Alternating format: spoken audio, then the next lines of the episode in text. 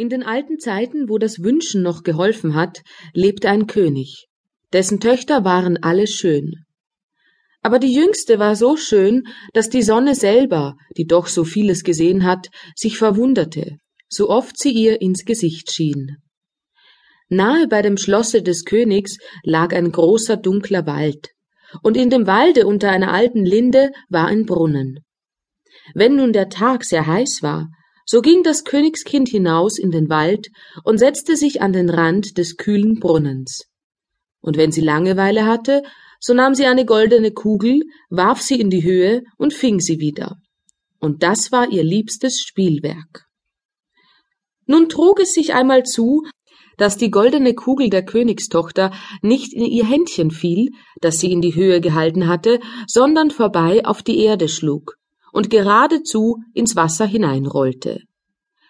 Die Königstochter folgte ihr mit den Augen nach, aber die Kugel verschwand, und der Brunnen war tief, so tief, dass man keinen Grund sah.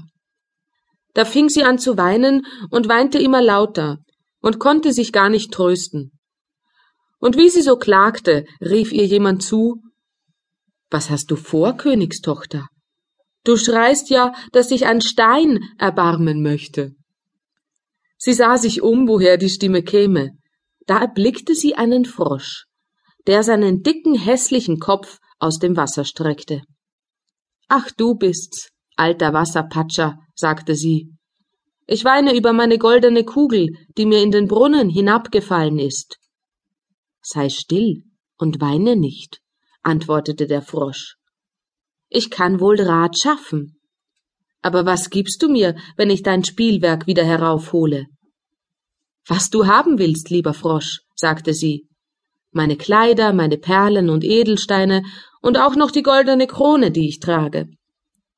Der Frosch antwortete Deine Kleider, deine Perlen und Edelsteine und deine goldene Krone, die mag ich nicht.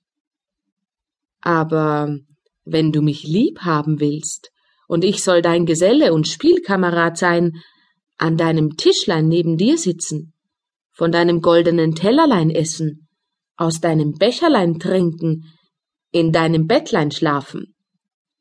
Wenn du mir das versprichst, so will ich hinuntersteigen und dir die goldene Kugel wieder heraufholen. Ach ja, sagte sie, ich verspreche dir alles, was du willst, wenn du mir nur die Kugel wiederbringst. Sie dachte aber, was der einfältige Frosch schwätzt, der sitzt im Wasser bei seinesgleichen und quakt und kann keines Menschen Geselle sein.